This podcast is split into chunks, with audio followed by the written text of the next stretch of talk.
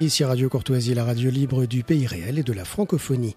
Vous écoutez le libre journal des Européens dirigé par Thomas Ferrier, assisté de Christophe Malandry, diffusé en direct mardi 28 mars 2017 de 21h30 à 23h.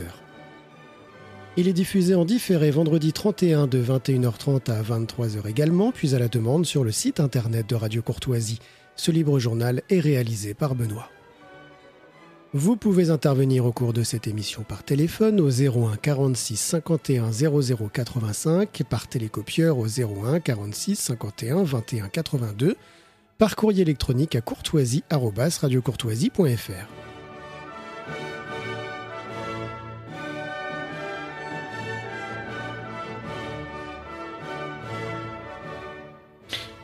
Les Européens parlent aux Européens. Bonsoir, chers auditeurs et auditrices de Radio Courtoisie, pour ce libre journal des Européens, qui sera ce soir patronné par la déesse Athéna en personne, sous l'égide de laquelle Achille accomplit ses exploits, avant qu'Apollon n'y mette fin brutalement. Le 18 mars 2017, en ce mois consacré au dieu guerrier fondateur de Rome, l'héritage du vieux romain qui était Dominique Vénère fructifie. Le troisième colloque organisé par l'Institut Iliade, intitulé Transmettre ou disparaître, insistant sur la tradition européenne et non sur sa seule défense, qui était l'objet du colloque 2016, s'est réuni autour de 1200 présents, environ à la Maison de la Chimie à Paris. Le thème de l'éducation, de la païdéia chère à l'écrivain belge Christopher Gérard, présent à cet événement, a été au cœur de cette journée. Cette histoire et tradition des Européens, titre d'un ouvrage fondateur de Vénère, a été illustré par différents intervenants, de François Bousquet, dénonçant l'idéologie de déconstruction à l'œuvre à l'école, à Lionel Rondouin, évoquant la nécessité d'élaborer un récit européen. Suite à ce colloque refondateur d'une culture européenne menacée, je reçois Grégoire Gambouin, Romain Lecap par téléphone, ainsi qu'Anne Bibert, tous porte-parole de l'Institut IAD et certains d'entre eux en charge de la formation des auditeurs. Je crois que la terminologie est celle que vous employez. Tout à fait. Voilà. Donc, avant tout cela, ben, on va rendre hommage un petit peu à Dominique Vénère. Et pour cela, je vous propose un petit texte que j'ai essayé d'écourter concernant donc euh, l'événement tragique qui a été le sien et qui a été écrit le jour même de l'information que, j'avais reçue par Christophe, qui est à côté de moi, qui m'avait appelé pour cela. Alors, mort d'un titan européen. Dominique Vénère dîne ce soir en Élysion. Il s'est sacrifié sur l'hôtel de Minerve en ce jour de mars, ce mardi 21 mai, pour, s'offrir aux, pour offrir aux Européens la victoire, tel le général romain dédiant sa vie aux dieux lors de ce rite sacré qu'on appelait Devotio. Son geste ne peut pas être compris des sycophantes qui trônent à la télévision et de cette caste de politiciens arrivistes sans honneur et sans conviction. Il est mort en romain, tel Sénèque s'ouvrant les veines pour protéger les siens contre l'ire d'un tyran. Ce Néron moderne, qui est le système à assassiner le peuple européen, il l'a combattu toute sa vie, et de là où il est, aux côtés des héros de notre terre, il le combat toujours. J'ai rencontré Dominique Vénère deux fois dans ma vie. La seconde fois, il y a quelques années, me mit face à un Européen authentique. Son paganisme, il le vivait par ses actes et par ses mots. Les éphémères que nous sommes ne peuvent plus comprendre l'esprit qui a pu animer un Léonidas ou un Scipio. Mais en rencontrant Vénère, l'homme moderne est face à un homme de la tradition, face à un résistant contre toutes les décadences, contre toutes les trahisons. L'homme est mort, mais son âme est immortelle. Il aura été l'homme qui aura dit non à l'extinction de l'Europe, non à ce long suicide de la psyché européenne qui nous emmène jusqu'au bord du gouffre. Et pendant que ce soir, sur cette place de la Bastille, où de vrais hommes ont combattu pour la liberté et pour la République, trônent ceux qui se réjouissent d'avoir tourné le dos à l'Europe éternelle, Dominique gagne le royaume de Zeus invaincu. N'oublions pas l'historien remarquable, l'auteur de l'Histoire et tradition des Européens, du plus récent choc de l'histoire ou de ce dictionnaire de la collaboration, où il n'hésita pas à rappeler le passé collaborationniste de gauche du père de l'ancien Premier ministre PS, Lionel Jospin. N'oublierons pas l'homme cultivé, plein de sagesse, d'une noblesse sans égale, mais un homme abordable, chaleureux et de conviction. Il fut un pilier, celui d'une Europe qui ne renoncera jamais à demeurer ce qu'elle est et à éblouir le monde.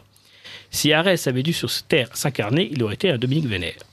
Il servit Mars dans son combat pour une civilisation qui ne se mettrait jamais à genoux, puis dans son action politique pour que naisse la nation Europe. Il se mit au service de Minerve et de Dame Clio par sa plume sûre et son talent. Il nous rappela à nos ancêtres la vision qui fut la leur et pourquoi ils sont morts. Dominique nous a quittés pour que la victoire soit, même s'il ne la verra pas en parcourant la terre des vivants, il a choisi sa mort. Tous les hommes libres d'Europe, tous ceux qui chérissent notre civilisation immémoriale, dès du génie de ces boréens que Dominique évoquait avec nostalgie, dès de la Grèce d'Homère, dont l'Iliade son livre de chevet, et de la Rome de Brutus l'Ancien, pleurent en ce jour. C'est un Européen parmi les meilleurs qui vogue sur la barque de Caron. Son nom ne sera jamais dans notre cœur. Et sa statue, un jour, siégera devant cette cathédrale dans laquelle il coupa le fil des parcs par un geste conquérant. Il y a deux millénaires, ce n'était pas cette vierge qu'on y honorait, mais Athéna Partnos, la Minerve gallo-romaine Brigantia, en face du temple de Mars Camulus, où désormais se trouve la préfecture de police, par une ironie de l'histoire.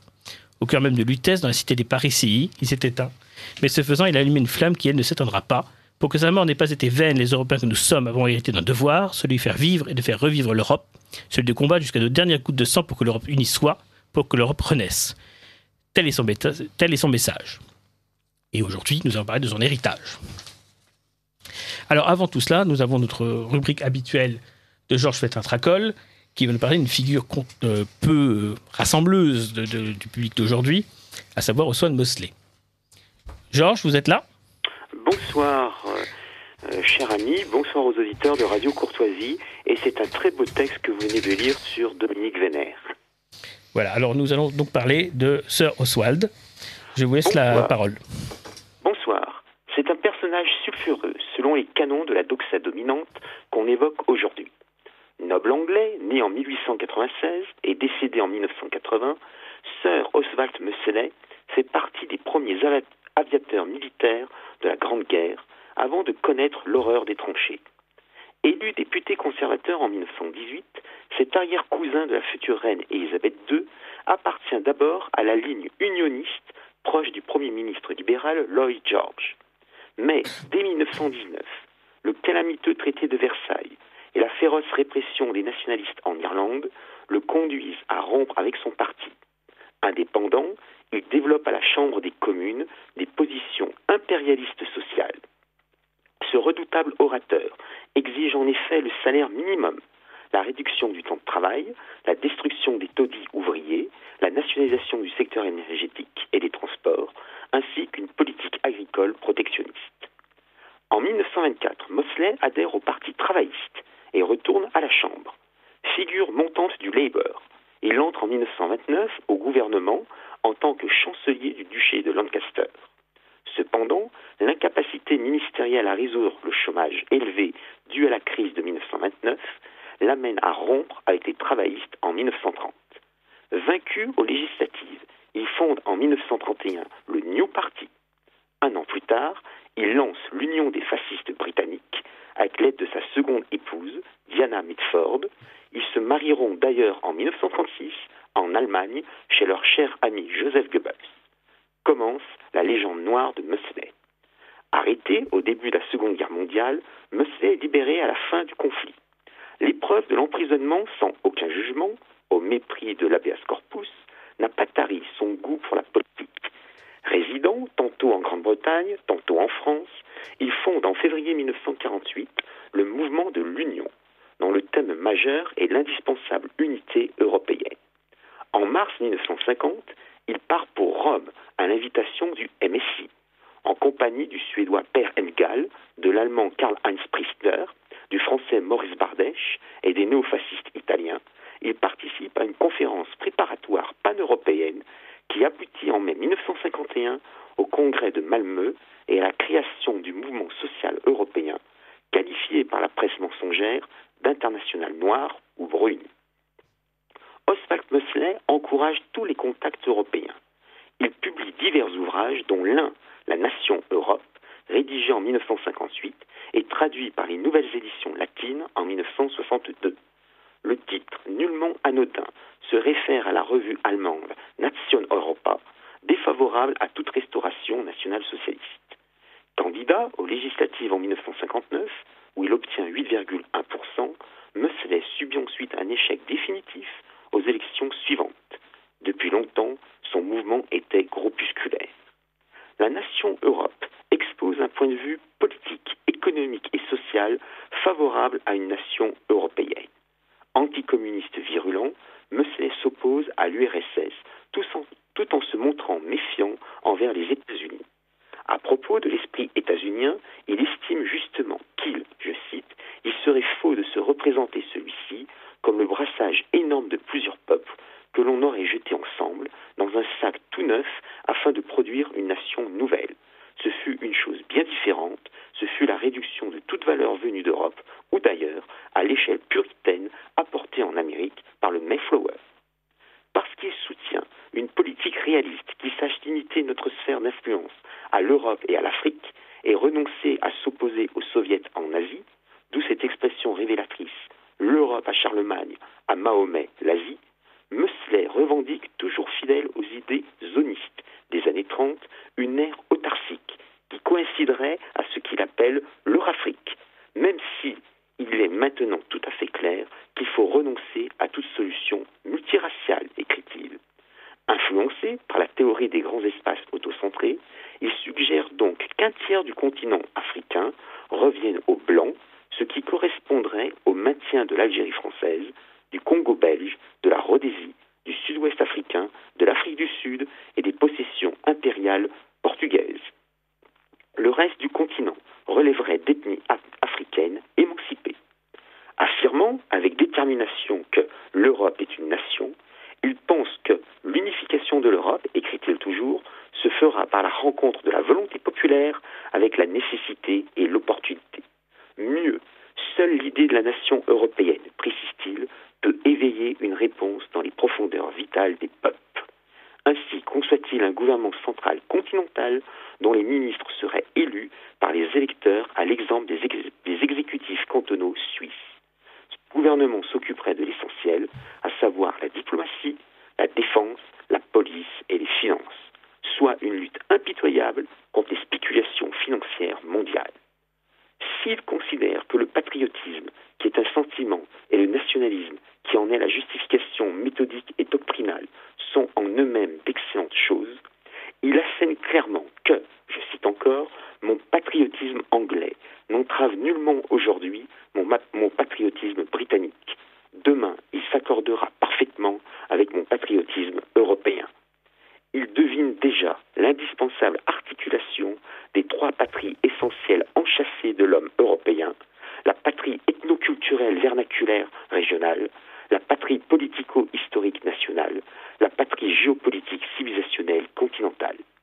En 1962, Meusselet s'entend avec Jean Thiriard et fonde un parti national européen, bien éphémère, du fait de sections italiennes et allemandes qui rechignent à suivre les décisions de la direction centrale.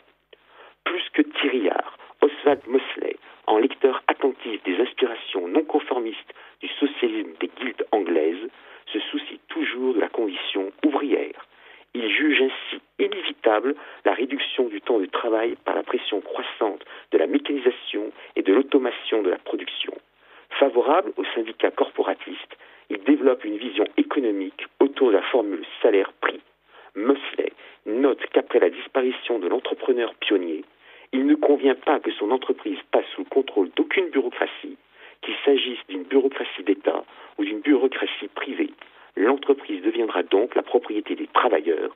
Ils ont été les compagnons du pionnier, ils en seront les héritiers naturels et les successeurs. La famille aussi de ce créateur pourrait continuer à diriger l'entreprise pour autant qu'elle s'en montre capable. Elle se réclame en outre du socialisme européen mis en œuvre par une Europe totalement unifiée de toutes les ressources contenues dans le continent, en Afrique blanche et en Amérique du Sud, pour le, pour le bénéfice des peuples d'Europe et des peuples de ces deux autres continents, avec toute l'énergie et le stimulant qu'un gouvernement de l'Europe unie pourrait donner soit aux entreprises privées, soit à des entreprises syndicalistes, soit à toute autre forme d'entreprise industrielle que le pouvoir vigilant et dynamique par sa structure même jugerait plus efficace, la fin suprême de cette vaste organisation étant l'ascension de la civilisation européenne vers des formes de vie toujours plus hautes. Oswald Mosley lié avec une belle acuité questions politiques et enjeux sociaux. Bref, il est temps de redécouvrir ce réprouvé pour qui, je cite encore, la parole d'honneur est chose sacrée. C'est le véritable fondement de toutes les valeurs européennes. De bien, de belles paroles d'un anglais très excentrique, puisque européen convaincu. Au revoir et dans quatre semaines. Ben, merci Georges pour cet exposé très descriptif de Bosley. Rappelons quand même aussi, euh, et je pense que vous serez d'accord avec moi, que Bosley était de ceux qui ont alerté le peuple britannique sur l'immigration extra-européenne. Bien entendu, puisqu'ensuite ce sera repris par le député conservateur Enoch Powell. Oui, absolument. Et il est vrai que dès les années 50, les partisans européistes de Mosley en Grande-Bretagne critiquaient déjà les phénomènes migratoires venus du Commonwealth. Alors évidemment, les héritiers ne sont pas toujours dignes. Et dans le cas des héritiers de Mosley, certains nous expliquent maintenant que les Pakistanais qui sont en Angleterre sont de parfaits Britanniques. J'ai donc pu voir ce genre de position de chez des mosléistes officiels.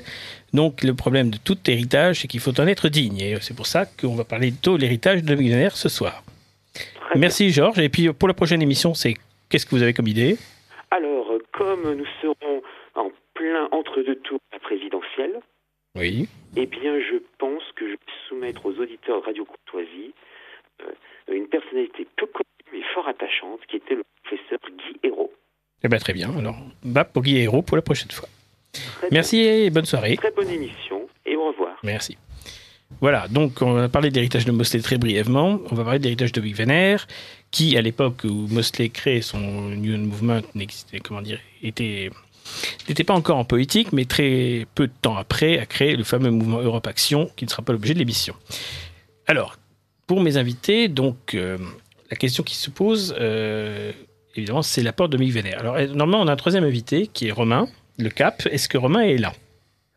Là, je suis avec vous. Parfait. nous sommes tous au complet pour l'émission. Alors, l'apport de Mick Venner pour chacun d'entre vous. Je laisse Grégoire peut-être commencer. Oui, merci et, bonsoir aux auditeurs de, Radio Courtoisie. Euh, bon, il n'y a, pas de parallèle particulier euh, dans, l'émission entre Mosley et Dominique Vénère, j'imagine. Ce n'est qu'une euh, qu'une facétie rédactionnelle, on va dire. Moi, je, je retiendrai un, un mot à la de, de l'apport de Dominique Vénère aux Européens d'aujourd'hui. C'est l'exemplarité. Alors, exemplarité, euh, bien sûr, de sa vie plutôt que de sa mort volontaire, puisque euh, au sens strict, on ne peut pas souhaiter que ce soit un, un exemple pour la plupart de nos euh, d'entre nous, mais une exemplarité qui se traduit par son parcours, euh, dans un premier temps, un parcours donc qui commence, vous l'avez rappelé, par l'activisme politique euh, et se conclut par euh, une réflexion profonde et féconde sur l'histoire, en passant par une phase de recours aux forêts qui est un peu sa, sa période de chasseur. Donc son parcours en lui-même, y compris en s'arrachant aux facilités et parfois même aux dangers enivrants de l'activisme pour atteindre un niveau de, de réflexion et qui donne du sens euh, pour les autres euh, me semble euh, tout à fait pertinent dans les temps les, temps troubles que nous traversons. Les deux autres aspects, donc c'est son parcours, ce sont bien sûr ses travaux. Euh, ses travaux de réflexion avec ses, nombreux ouvrages, hein, bien sûr le Samouraï d'Occident, l'ouvrage testamentaire. Euh, je retiendrai euh, aussi Histoire et tradition des Européens, vous y avez fait allusion tout à l'heure, et qui est un, ouvrage fondamental pour chacun, pour qu'il se réapproprie son identité et la fierté de ses origines, et aussi parce que voilà, je trouve que ses premiers ouvrages d'histoire sont aussi parfois parmi les plus émouvants. Je retiendrai Le Blanc Soleil des Vaincus, et euh, Balticum. Euh, où pour la, la, première fois aussi, il a abordé des sujets qui étaient euh, des sujets euh, importants pour la, une certaine mouvance politique, et, mais en les détachant de toute facilité, là encore, et du, notamment du romantisme de la défaite. Troisième point, si vous voulez bien, c'est son style. C'est le style, à la limite de Dominique Vénère, qui est une école de, de la tenue, du caractère et du combat métapolitique. Et c'est très bien rendu là dans un dernier ouvrage que je citerai. Euh, rassurez-vous, euh, un cœur, le, cœur rebelle, bien sûr, très belle autobiographie, et euh, où je retiendrai que davantage qu'un anarque. Euh, pour reprendre une analogie euh, jungerienne, qu'il évidemment un auteur qu'il appréciait particulièrement, Ernst Junger, il démontrait qu'il était resté un, un, rebelle, et ce qui nous convient tout à fait. Anne Oui, ben moi également, euh, Grégoire vient de parler du Cœur rebelle. Euh, moi, c'est le premier livre que j'ai lu de Dominique Vénère et ça m'a donné euh, toute jeune l'envie de renforcer mon engagement militant. C'était l'image du jeune rebelle euh, romanesque euh, qui, qui, est resté. Ensuite, euh, le deuxième ouvrage que j'ai retenu particulièrement, c'est le Dictionnaire amoureux de la chasse, qui m'a fait découvrir ce monde inconnu de la chasse, qui a été une forme de révélation de, la chasse comme héritière des traditions ancestrales, hein, de l'âme profonde de l'Européen. Romain? Si vous avez quelque chose euh, par rapport à ça. Beaucoup de choses ont, été dites. Euh, peut-être pour compléter sur le, le style, euh, ce que je retiens de Dominique Vénère aussi, c'était son approche journalistique, d'une certaine façon. On l'a vu dans la nouvelle revue d'histoire, qui a permis de populariser justement certains thèmes historiques. donner une certaine dynamique à l'approche historique, c'est quelque chose que j'apprécie beaucoup. Ensuite, plus personnellement, les rares fois où j'ai pu le côtoyer, je savais qu'il avait une grande confiance en la jeunesse. Et c'était, c'est assez rare dans dans, dans, le milieu, on, tombe souvent sur des, des, anciens qui manquent parfois un peu de sagesse en nous disant c'était mieux avant, faites comme ci, faites comme ça. Ils savaient que notre génération, euh, en tout cas ceux qui étaient engagés ou militants, prendraient les choses en main à leur façon, dans un monde nouveau. Euh, il savait aussi que euh, ce qui nous animait euh, l'animait de la même façon et que ça serait forcément différent. Et donc, je trouve qu'il faisait preuve d'une grande sagesse en disant voilà, euh, à la génération euh, nouvelle de, de, de, prendre ses marques. Et vraiment, ça, c'est quelque chose qui, qui m'a marqué. Et surtout, ce qui m'a marqué dans toute son œuvre, on sent un amour réel et profond de sa civilisation européenne. C'est quelque chose qui nous anime tous, mais aussi un profond respect euh, des autres euh, des autres civilisations dans leur beauté, dans leur euh, génie, dans leur musique, dans leur histoire, leur géographie, leur culture. Et je pense que c'est un, un, équilibre à respecter. Enfin, en tout cas, c'est aujourd'hui une de mes colonnes vertébrales, l'amour de toutes les civilisations dans leur intégrité. Oui, euh, effectivement, Dominique Vénère, bon, il y a le côté chasse, hein, qui est euh, le nom de Vénère, veneur, il y avait cette idée, euh, comment dire, de prédestination euh, pour la chasse. Chacun d'entre nous porte un nom qui parfois a une signification aussi symbolique, et il en avait totalement conscience. Mais je crois surtout que ce qu'il faut retenir de Dominique Vénère, c'est un acte d'optimisme. Je pense que ce serait se tromper, en tout cas c'est mon avis personnel, euh, de prendre euh, la fin pour, comment dire, un message de désespoir. C'est exactement le contraire, c'est que c'est un message en réalité conquérant. C'est l'idée que ceux qui vont comprendre ce message seront aptes à le défendre et à le mener jusqu'à euh, comment dire, une potentielle victoire symbolique, en tout cas un minimum. Donc c'est vrai qu'il y a cet aspect optimiste que beaucoup n'ont pas peut-être perçu dès le départ par rapport à ça. Et le personnage, effectivement, moi je l'ai rencontré plusieurs fois, euh, donne une fausse illusion d'une certaine froideur. Hein, c'est comme ça que la, la, première fois que j'avais le sentiment, et qu'en fait, il suffit de creuser un petit peu derrière, et c'est tout à fait le contraire. Mais c'est une, c'est comment dire, c'est une une forme très archaïque, je dirais, de, de prestance. Hein, moi, je l'ai vu comme ça, comme quelque chose que je disais tout à l'heure dans un euh, introductif, euh, un vieux romain, et c'est un peu comme ça que je l'ai vu. Donc c'est intéressant pour quelqu'un comme moi qui fait de l'histoire romaine de trouver un romain devant moi même s'il ne parle pas latin euh, publiquement. Voilà, mais ce qu'on peut dire effectivement, c'est que pour chacun d'entre vous, en tout cas comme ça qu'on conçoit, c'est un message d'optimisme et de, et de volonté derrière d'en de, être digne. Est-ce que vous êtes d'accord avec mon avis un petit peu là-dessus? Oui, oui, tout à fait. Oui, oui, euh, parfaitement. Enfin, on va dire un, vieux romain. On voit bien la, référence à l'idée d'Europe sous-jacente. Mais euh, je trouve aussi que l'expression de, samouraï d'Occident euh, est aussi tout à fait, tout, à fait appropriée. Voilà. Alors, l'héritage de Vénère, c'est l'Institut Iliade. Pourquoi? Ben Parce qu'effectivement, ce sont ses vieux amis qui l'avaient qu vu le jour même, je crois, le, très, quelques heures auparavant, qui euh, se sont sentis évidemment euh, héritiers de, de, son message et qui ont voulu créer cet institut. Est-ce que vous voulez chacun d'entre vous m'en dire un peu plus? Romain, tu veux commencer? T'es le plus loin, donc c'est plus. Euh, oui, effectivement. Donc il y a, y a, un certain nombre de, de, fondateurs Bernard Lugan, Philippe Conrad, Jean-Yves Le Gallou, euh, plus un certain nombre de témoins qui étaient au plus proche de Dominique Vénère pour euh, euh être à son écoute sur, sur euh, le, le, message qui était la création de cet institut qu'il avait euh, déjà imaginé, perçu. Donc en ça, on nous, sommes les, les, héritiers de ce qu'il avait pu imaginer. Et pour rebondir sur ce que je vous ai dit tout à l'heure, je pense qu'il savait pertinemment que l'Institut Iliade prendrait une forme qui est la nôtre. Euh, et pas forcément euh, ce qu'il aurait pu imaginer. Euh, c'est pas très grave dans, en soi.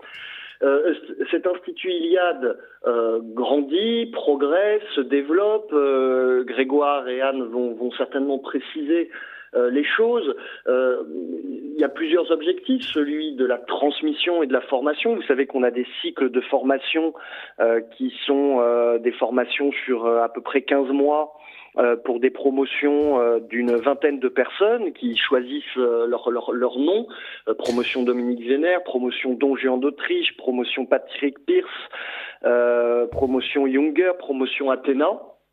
Et euh, donc ces personnes qui sont euh, assez diverses, hein, il faut le dire, euh, puisque certains sont politisés, d'autres non, ont des options spirituelles et politiques assez différentes, des parcours différents, mais se rejoignent tous dans ce qui est l'ADN de l'Institut Iliade, qui est la défense, la promotion de la civilisation européenne.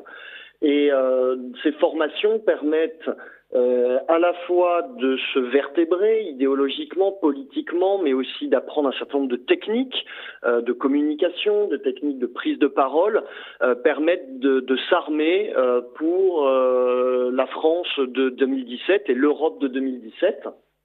Pour le moment, on, on, ne verra qu'une partie des fruits immédiatement, mais nous espérons que tous, toutes les personnes qui sortent de ces promotions vont essaimer. Euh, dans tous les champs euh, de la politique, dans tous les champs de la culture, du social. Notre vision du monde, elle est globale, elle est complète, elle est cohérente et aucun, euh, absolument aucun secteur ne doit être déserté. C'est pour ça qu'on promeut aussi à l'Institut Iliade un peu toutes les façons de véhiculer cette vision du monde à travers un discours intellectuel, idéologique, mais aussi manuel, artistique, on, on souhaite vraiment euh, que cette vision du monde se déploie dans tous les secteurs. Ensuite, nous, nous mettons en place donc chaque année un, grand colloque annuel qui rencontre pas mal de succès puisque euh, dans un lieu qui est très joli, un lieu qui est esthétique, vous savez que c'est important pour nous, la Maison de la Chimie à Paris, euh, nous réunissons euh, plus de 1000 personnes, 1200 cette année, sur des thèmes euh, variés, l'univers esthétique des Européens, le péril migratoire. Cette année, c'était sur la transmission et l'éducation. Donc un thème euh, exigeant finalement en pleine période électorale.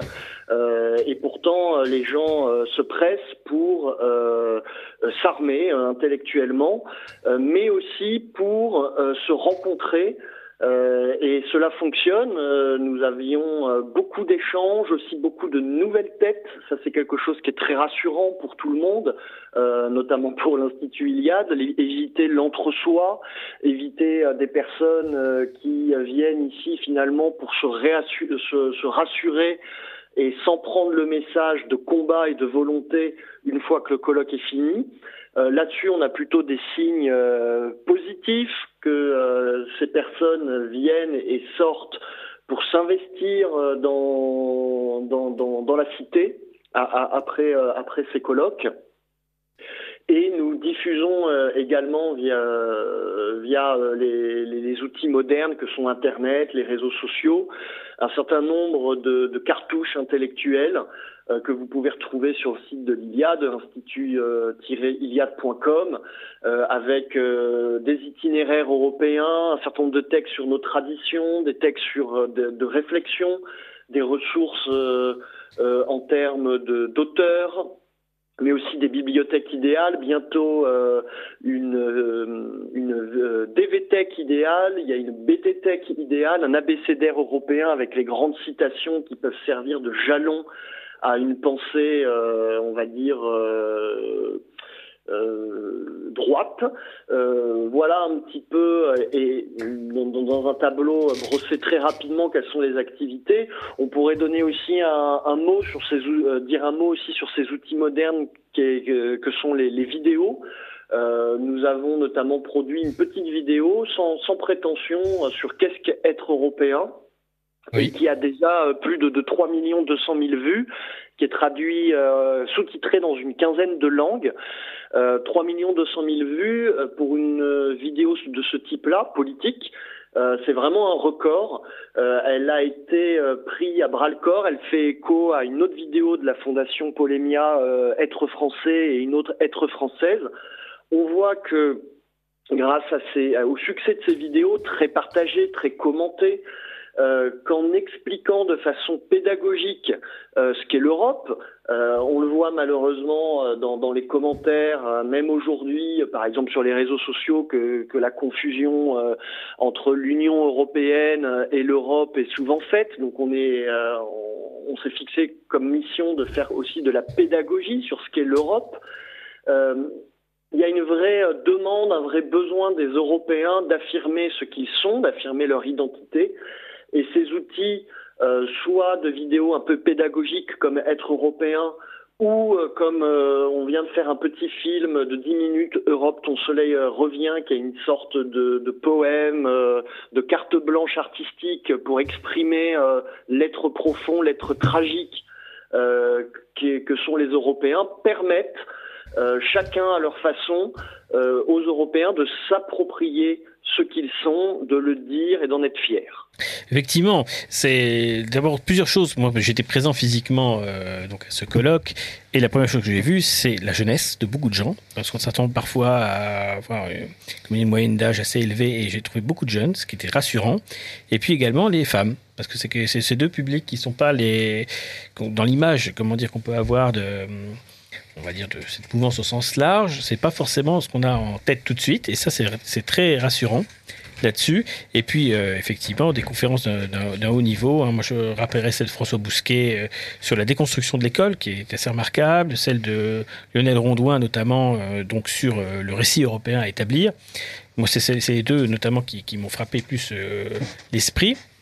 Et tout cela est effectivement extrêmement constructif, satisfaisant. On pourrait aussi parler des stands qui ont permis à un certain nombre de gens de pouvoir s'alimenter en livres et revues euh, de qualité, ce qui est toujours euh, très favorable. Alors, un petit rappel des, règles. Alors, vous êtes euh, sur Radio Courtoisie, vous écoutez le libre journal des Européens dirigé par Thomas Ferrier, assisté de Christophe Malandry, avec pour sujet ce soir l'héritage de Dominique Vénère, qui reçoit les porte-paroles de l'Institut Iliade, qui sont représentés sur ce plateau par messieurs Grégoire Gambier, Romain Lecap et Anne Bibert. Alors, il y a une petite question d'auditeur. Évidemment, il y a la fameuse question systématique quand on parle de Mick Vénère, de ceux qui ont une allergie à, au geste romain, parce qu'ils n'ont pas été éduqués dans la romanité antique. Le suicide, pour parler plus clairement. Voilà, je vais parler en code.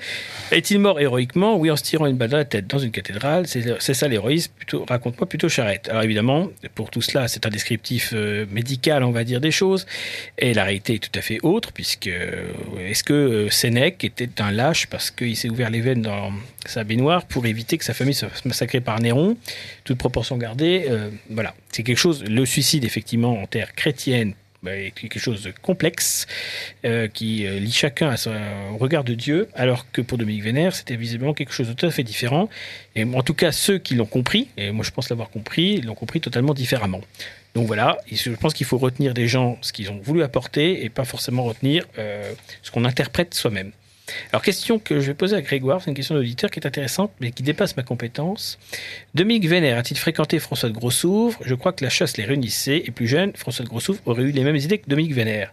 Il faudrait peut-être préciser qui était François de Grossouvre, hein, conseiller de Mitterrand. Un conseiller de Mitterrand qui a été retrouvé, lui, euh, suicidé de manière plus discutable, d'après ce que j'ai compris.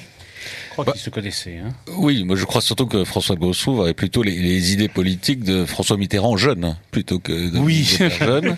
Euh, c'est plutôt cette filiation et effectivement, ils, ils, se sont connus, fréquentés, notamment enfin par la chasse, hein, initialement, qui est, comme le rappelait euh, Anne tout à l'heure, effectivement un, un, un rite initiatique et non pas un hobby et ceux qui s'y adonnent avec passion, avec la compréhension de ce que cela représente euh, de façon métaphysique, euh, en fait, ça, ça, les transforme. Donc, euh, effectivement, ils se connaissaient très bien et je, de mémoire, Dominique Vénère avait écrit un texte à l'occasion de la, euh, de la disparition, donc là pour le coup un suicide au sens euh, policier du terme, mais qui euh, est relativement suspect, de François de Grossouf dans son bureau d'Élysée et Dominique Vénère lui avait rendu un, un, hommage très appuyé. En 1994, je crois. Hein. Daté un peu. Oui, de mémoire. Mitterrand, oui. Tout à fait. Oui, effectivement, moi ce que j'ai retenu de, de, du peu que je sache de cette affaire, c'est qu'ils se connaissaient et qu'effectivement Dominique Vénère était très troublé par la version officielle euh, de la mort de, Françoise Grossouvre. Mais pour, pour notre auditeur, enfin pour nos, nos auditeurs, ça me fait penser aussi à des personnages comme Bénouville ou euh, qui euh, était aussi un ancien résistant et qui faisait le pont entre Mitterrand et les anciens gaullistes ou en tout cas de la France libre, type Guéry-Autrey, etc. Ça la prouve bien que, enfin deux, choses, c'est que un l'histoire est plus complexe que celle que l'on nous raconte en termes d'amitié d'amitié de, de, et de connivence et d'alliance potentielle. Et deux, surtout, qu'elle se fait essentiellement par la qualité des hommes qui se reconnaissent comme des hommes de qualité quand, dans des moments souvent tragiques, la plupart des, des hommes renoncent à être, à être eux-mêmes et préfèrent la lâcheté. Oui, alors effectivement, bah, bah, sur trois, sur trois euh, messages d'éditeurs, un autre même, presque du même acabit, lequel parmi vous est père de famille Moi, je ne répondrai que pour moi, ce n'est effectivement pas mon cas. Je suis une femme et un homme marié avec enfant qui se suicide n'en est pas un. Là encore, je pense que les vieux Romains qui se donnaient la mort, comment dire, avaient aussi des enfants, et je ne pense pas qu'on leur reprochait cela. Mais effectivement, c'est une question de presque de civilisation. C'est un point de vue, comment dire, qui est respectable, mais qui est totalement euh, différent, en tout cas, de celui qui est dominant Aujourd'hui, en tout cas. Voilà. Je ne sais pas si Dominique Vénère a des enfants. Si, si. Ils sont d'un âge déjà. Euh, voilà, enfin, on, voilà, je ne sais pas si on. Voilà, enfin, forcément le, le, but. On peut, on, on peut répondre à, cette question, mais en fait, l'œuvre de transmission nous dépasse et heureusement dépasse la, la, simple vie humaine et qui de toute façon euh, finira un jour. Donc qu'elle qu'elle qu'elle finisse comme cela, en l'espèce de Mick Vénère, c'est de c'est sacrifié euh, volontairement à, à l'automne de sa vie, euh, donc en responsabilité y compris euh, une fois que ses, enfants euh, étaient euh, totalement, évidemment, autonomes et libres de, leur vie. Oui, absolument. mais voilà, donc on va, on va épiloguer sur ces questions-là, mais effectivement, c'est une réaction qui peut. Eu en 2013 beaucoup de réactions de ce genre et qui n'apportent pas. Non, mais ils ne peuvent comprendre que ceux qui sont, comment dire, culturellement éduqués de telle façon qu'ils peuvent comprendre le geste. Moi, c'est comme ça que je le vois. C'est-à-dire que peu importe celui qui ne le comprend pas, il est respectable, mais ce qui compte, c'est celui qui l'a compris. Et à mon avis, on l'a compris. Euh, alors, on va parler du futur de l'Institut Iliade, parce que c'est bien de parler de ce qu'est l'Institut Iliade. C'est effectivement, je pense que Romain a fait une description très précise, et très dynamique de tout ce que, de tout l'enjeu qui est derrière. Qu'est-ce quel est le futur de l'Institut Iliade euh, qui, qui, pourrait répondre par rapport à ça? Oh non, je pense que nous pourrions tous répondre, mais la situation européenne se caractérisant, euh, notamment par rapport à d'autres, par le rôle éminent reconnu aux, femmes, je propose de passer la parole à Très bien, allons-y. écoutez, le futur de l'Institut Iliade, euh, euh, c'est d'abord euh, de savoir ce que va donner après les, promotions qui passent par l'Institut Iliade et si notre travail a été suffisamment efficace pour que, comme le disait Romain tout à l'heure, les auditeurs aient envie d'essaimer et de porter la culture européenne telle qu'elle a été décrite dans les sessions qu'ils ont suivies. Euh, pour la future proche, euh, la première chose que je veux dire, c'est que nous sommes, bientôt à notre sixième promotion. Hein, il faut savoir que depuis sa fondation, nous avons déjà cinq promotions qui sont euh, en route, soit terminées, soit en route, et donc à peu près de 20 auditeurs, ce qui fait un nombre conséquent d'auditeurs formés à l'Institut Iliade. voilà. Pour, pour le, vous m'entendez, Thomas? Oui, oui, bien sûr, allons-y. Pour, pour, le futur, peut-être une petite précision. Euh, quand je parlais euh, d'essaimer, euh, c'est quelque chose qu'on va continuer à essayer de faire, c'est-à-dire que l'Institut Iliade va, va continuer à essayer d'être un point d'appui, de référence, un carrefour. Euh, je vais vous donner un exemple. Nous essayons de mettre en avant les créateurs illustrateurs, quelque chose qui se fait peu euh, pour montrer que euh, ce monde qui a été euh, pris sous la coupe, on va dire, de la gauche morale, pour faire court, depuis un certain nombre d'années, est aussi le nôtre, notre capacité à créer, à illustrer, et donc finalement à incarner notre vision du monde c'est pour ça que nous donnons à chaque colloque euh, la possibilité aux artistes euh, de, participer à une carte blanche pour illustrer le thème. On a une dizaine d'artistes qui participent chaque année. Ça, typiquement, c'est un exemple euh, de, de, choses qui peuvent essaimer, c'est-à-dire les artistes qui sont autour de nous, qui ont la civilisation européenne et française chevillée au corps, nous les invitons et on donne l'exemple en donnant cette carte blanche à dessiner, à illustrer leur vision du monde. On sait le pouvoir des images euh, et surtout leur, leur place prépondérante aujourd'hui euh, dans les moyens de communication. C'est clairement un terrain à investir. Donc pour le futur, on essaye de poser le maximum de jalons et maintenant, les gens doivent se, prendre en main. Donc là, typiquement, c'est aux artistes de sortir du bois, de, forcer le trait, si j'ose dire, en prenant la plume, le pinceau, le crayon pour dessiner. Autre exemple, là c'est une nouveauté, euh, nous, avons euh, édité notre euh, premier livre, l'Institut Iliade, qui est Le Chant des Alouettes de Thibaut Cassel, qui est une anthologie poétique préfacée par Christopher Gérard. Il y en aura d'autres. C'est un bon exemple également puisque Thibaut Cassel est membre d'une auditeur d'une promotion d'Institut Iliade. Et donc, ça donne l'exemple de l'exigence qu'on attend des projets personnels. Euh, là, nous avons un livre de très bonne facture. Euh, c'est vraiment un, livre référence, euh, édité aux éditions Pierre-Guillaume de Roux, donc qui va très, très prochainement être dans toutes les, librairies. Et donc diffuser le, ce message d'amour pour la civilisation française et européenne à travers sa poésie. Euh, un autre exemple, Livre Arbitre, c'est une revue littéraire non conforme que je recommande à tous les auditeurs de Radio Courtoisie euh, euh, de s'abonner. édite chaque année pour le colloque un hors-série sur la, thématique de l'année. Là aussi, en littérature, il est difficile de trouver des critiques non conformes euh, qui ne se, qui ne soient pas des critiques béates de la littérature actuelle, c'est-à-dire euh, donc Christine Angot que tout le monde a pu voir sur France 2 ah oui. est un exemple, euh, voilà, cette espèce d'introspection intérieure de, de, de, gens totalement dégénérés, hein, il faut le dire. Euh, il existe une autre littérature, une littérature qui élève, une poésie qui élève, et donc autour de cet univers qui, une fois de plus, incarne une vision du monde qui est globale il existe des artistes, il existe des poètes, il existe des critiques littéraires, la revue Livre Arbitre. Tout ça doit être encouragé et soutenu en un bloc compact, euh, puisque cette vision du monde, c'est bloc contre bloc. Euh, il faut la porter une fois de plus dans tous les secteurs. Donc beaucoup de beaucoup de possibilités de développement et surtout le rôle de l'Institut Iliade, c'est de poser des jalons à sa manière euh, de donner euh, des exemples ou euh, d'initier des projets. Et ensuite, on compte sur l'individualité agissante, pour reprendre le mot de Dominique Vénère, des Européens. Nous avons ça en nous, notre capacité à prendre les choses en main, aussi dans un esprit tragique, c'est-à-dire alors que tout se meurt autour de nous, euh, cette capacité à, à se battre, à, à, rebondir, à travailler, euh, à se mobiliser, c'est quelque chose qui est très européen. On, ben, en gros, voilà, on, on, on, se meurt pas sur notre comme Job sur son tas de fumier ou comme euh, ou comme quelqu'un euh, sous un baobab.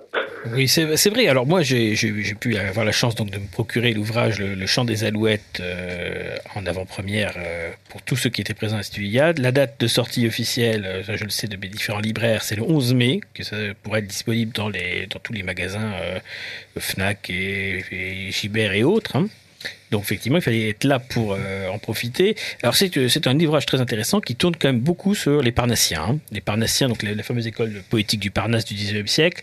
Alors c'est pas un hasard, hein, parce que Dominique Vénère euh, avait choisi lors de, de, la cérémonie funéraire qui fut la sienne de se faire, alors je ne sais plus si c'est enterré ou inhumé ou, ou, incinéré, je ne sais plus, avec deux exemplaires de l'Iliade et l'Odyssée, traduction Le Comte de Lille, donc un des pères fondateurs de l'école parnassienne.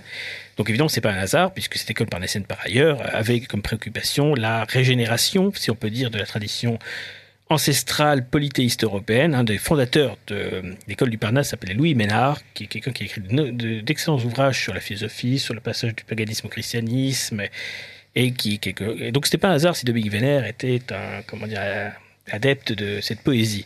Donc c'est effectivement un, hommage euh, comment dire authentique à la civilisation européenne dans ce qu'elle a de plus euh, respectueuse de l'antique tradition. Alors, oui. Excuse-moi, euh, Grégoire, peut-être que euh, nous sommes peut-être un peu moins romantiques que, que les Parnassiens. Euh, l'époque est, est, faite de telle façon que le, le, le, romantisme, c'est un point de vue personnel. Euh, a, peut-être moins d'impact et de, de prise euh, sur nos contemporains. Euh, c'est vrai que beaucoup de gens apprécient dans l'Institut Iliade le fait que les discussions euh, qui sont, une fois de plus, on l'a dit, exigeantes lors des colloques, ce ne sont pas des discussions d'intellectuels euh, coupés du monde ou, ou, des discussions éthérées, on va dire, mais très ancrées dans la réalité du terrain euh, et dans les enjeux que, que, que sont ceux de, des, des Européens. Donc c'est vrai peut-être que ça manque un peu de romantisme, mais l'époque est, est, faite comme ça. Oui, alors on va considérer qu'il vaut mieux que Lord Byron soit allé à Mythologie que l'équivalent d'un Bernard-Henri Lévy à Lampedusa. Donc effectivement, la civilisation européenne n'est quand même pas la même euh, aujourd'hui, nous sommes dans une phase de ténèbres, hein, de ténèbres pour lesquelles nous essayons d'être un peu une sorte de rayon de lumière, et rayon de lumière au sens fort, c'est-à-dire pas seulement des préoccupations intellectuelles, effectivement, mais des préoccupations concrètes, c'est-à-dire euh, assurer euh, ce que Dominique Vénère appelait le réveil de la dormition. Hein, puisque l'objectif quand de chacun d'entre nous, c'est quand même non pas de sortir nous-mêmes des ténèbres, parce que sinon nous ne serions pas là, mais d'en sortir le plus grand nombre, de sauver le plus grand nombre de, des nôtres, pour qu'ensuite ce grand nombre devienne une myriade, et que cette myriade devienne des millions de personnes qui demain changent les choses. Et il faut quand même avoir effectivement, c'est très important de signaler cela, c'est qu'il ne faut pas penser, comme un livre est un outil, c'est aussi une arme de guerre. Tout livre est une arme de guerre si on, l'utilise. Si on l'utilise simplement pour son plaisir de lire et de se trouver renforcé, bah, d'une certaine manière, l'auteur a, a, échoué dans sa mission.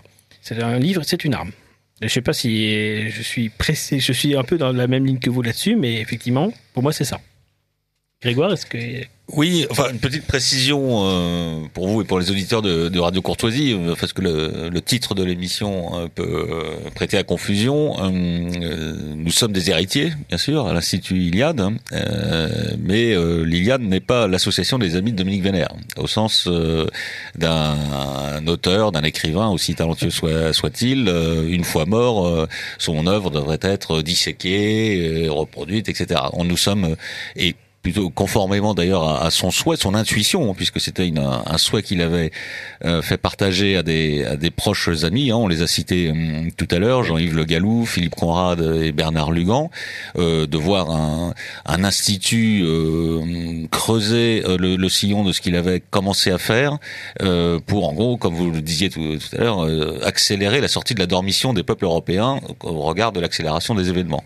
Donc c'est bien cette idée-là que à plusieurs nous avons fait mûrir et mise en œuvre, mais bien euh, dans, comme le rappelait Romain tout à l'heure, euh, dans une volonté résolument d'action et non pas de commémoration. Euh, je pense que, c'est pas plus mal de, le rappeler. Et vous parliez de, l'importance des ouvrages, des livres. Donc Romain a dit tout à l'heure qu'effectivement nous avons édité le premier ouvrage chez Pierre Guillaume de Roux, hein, donc coédité Institut Iliade euh, du jeune Thibaut Cassel, donc qui correspond à son travail euh, personnel réalisé dans le cadre de sa formation à l'institut. C'est peut-être un hasard qu'il euh, y ait beaucoup de Parnassiens euh, dans, dans, dans cet ouvrage. Je, je, vous laisse la responsabilité de dire que c'est une influence directe de Dominique Vénère, mais en tout cas, ça se veut euh, un, une ode effectivement à, enfin un, un, amour de la langue et de la culture à la fois française et européenne. Je pense qu'on aura l'occasion d'ici la fin de la de l'émission de, de, de, revenir sur notre notre vision et notre notion de cette cet amour à la fois pour les petites patries et, euh, et la grande Europe. Euh, simplement sur les, ouvrages, je suis totalement d'accord avec vous. Ce sont des, ce sont des armes, ça, et nous comptons bien euh, poursuivre euh, ce travail d'édition. Et nous avons déjà d'autres projets, et notamment pour les qu'on en essaiera de, de faire sortir à l'occasion des, des colloques et donc des, des projets qui devraient tout à fait plaire aux auditeurs de Radio Courtoisie. Je finis sur cette histoire d'ouvrage, pardonnez-moi, et pour revenir à votre question initiale sur le futur de l'Institut Iliane, quelle est notre ce que nous voulons faire, en m'appuyant donc sur un ouvrage lui aussi euh, fondamental, même s'il est très récent, c'est la cause du peuple de Patrick Buisson et euh, qui euh, rappelle, enfin en tout cas qui dit que c'est un peu exagéré de croire que une certaine droite, enfin en tout cas ou un, certain camp a gagné le combat métapolitique parce que trois quatre intellectuels ont plus d'aura aujourd'hui ou sont en rupture de banc par rapport à la gauche par exemple. il estime qu'il faut 20 ou 30 ans pour transformer un euh, métapolitiquement une victoire culturelle qui est euh, le succès de tel ou tel bouquin ou tel ou tel ouvrage en victoire politique. Alors nous sommes un peu plus pressés.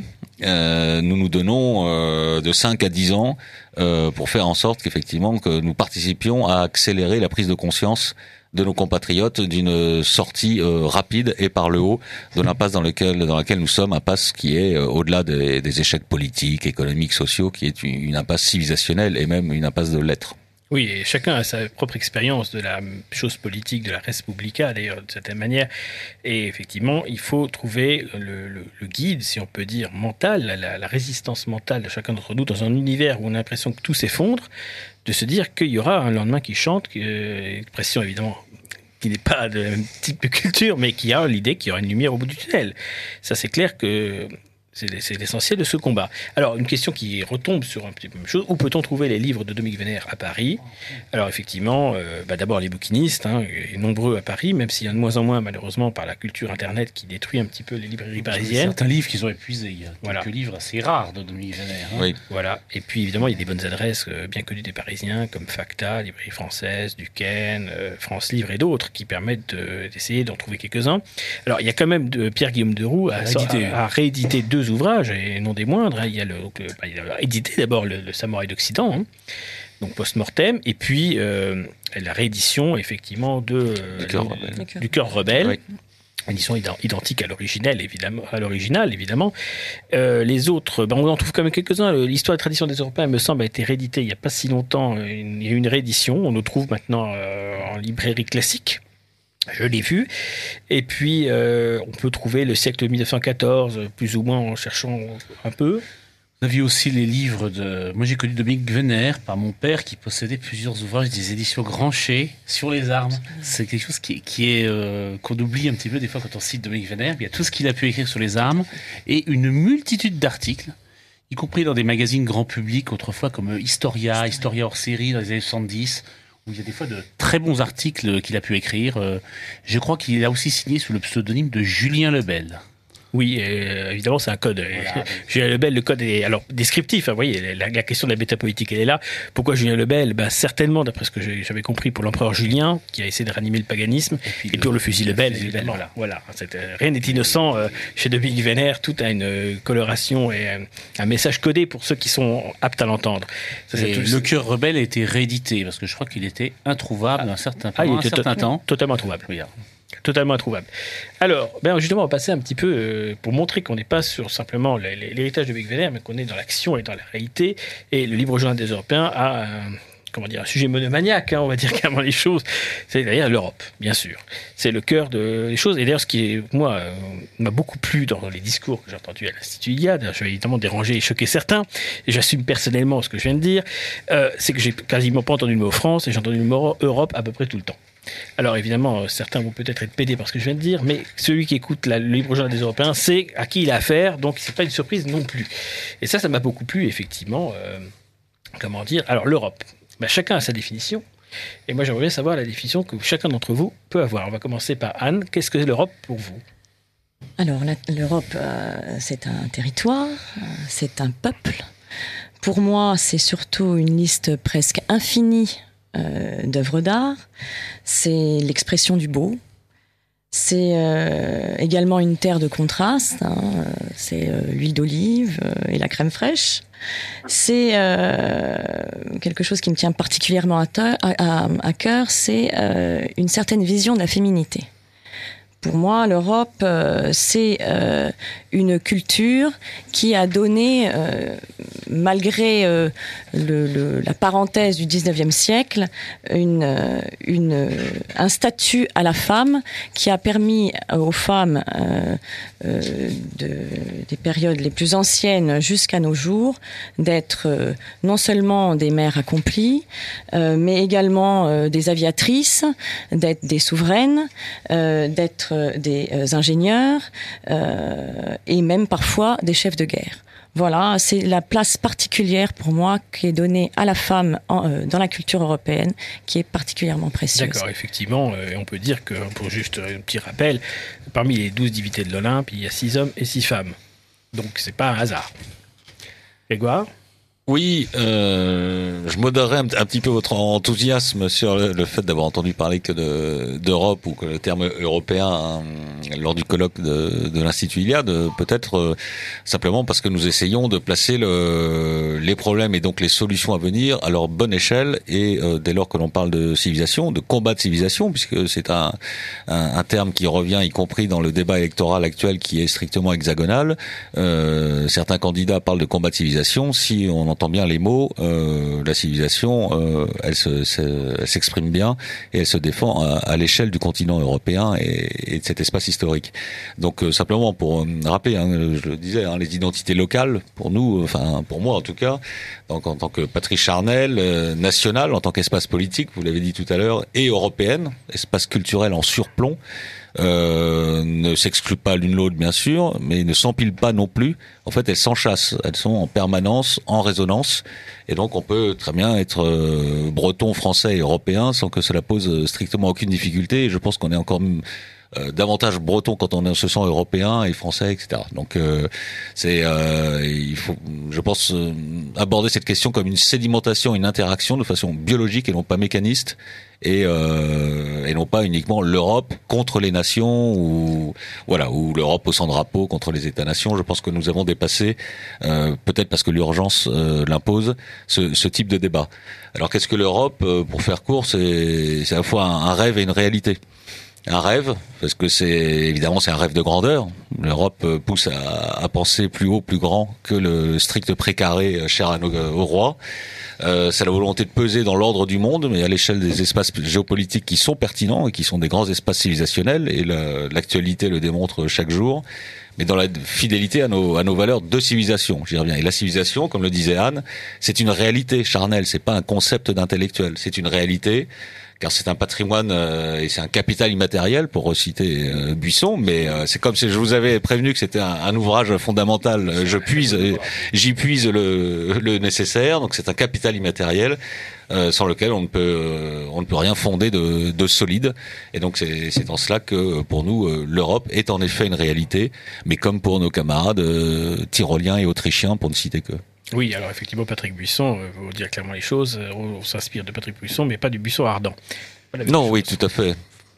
Euh, Romain L'Europe L'Europe, je, dirais comme Anne, alors on, peut donner une définition en creux, c'est-à-dire qui se s'oppose se pose, qui se pose s'oppose, c'est-à-dire par rapport à d'autres civilisations. C'est vrai que nous accordons en Europe une place à la femme qui est tout à fait particulière. Et je pense que ça mérite vraiment d'être souligné et que tous les auditeurs Radio Courtoisie qui ont voyagé euh, en Afrique ou en Asie euh, pourront mesurer. Euh, c'est un trésor euh, que cette place de la femme qui est à préserver, qui est en grand danger euh, aujourd'hui. Je pense que ça fait vraiment partie euh, intrinsèque de ce que nous sommes. Je l'ai évoqué un petit peu tout à l'heure aussi, c'est notre esprit tragique. Je pense que nous avons un, une disposition à, à envisager euh, notre destin individuel et collectif euh, sous cette euh, comment dire euh, sous cet aspect tragique, euh, notre capacité à à nous battre dans l'adversité, notre capacité à, à, savoir notre destin écrit et pourtant à explorer. ce qui me paraît aussi assez propre aux Européens et on a vu que, euh, ben, il faut être clair, hein, 90% euh, des euh, inventions et des explorations sur la Terre sont le fait d'Européens.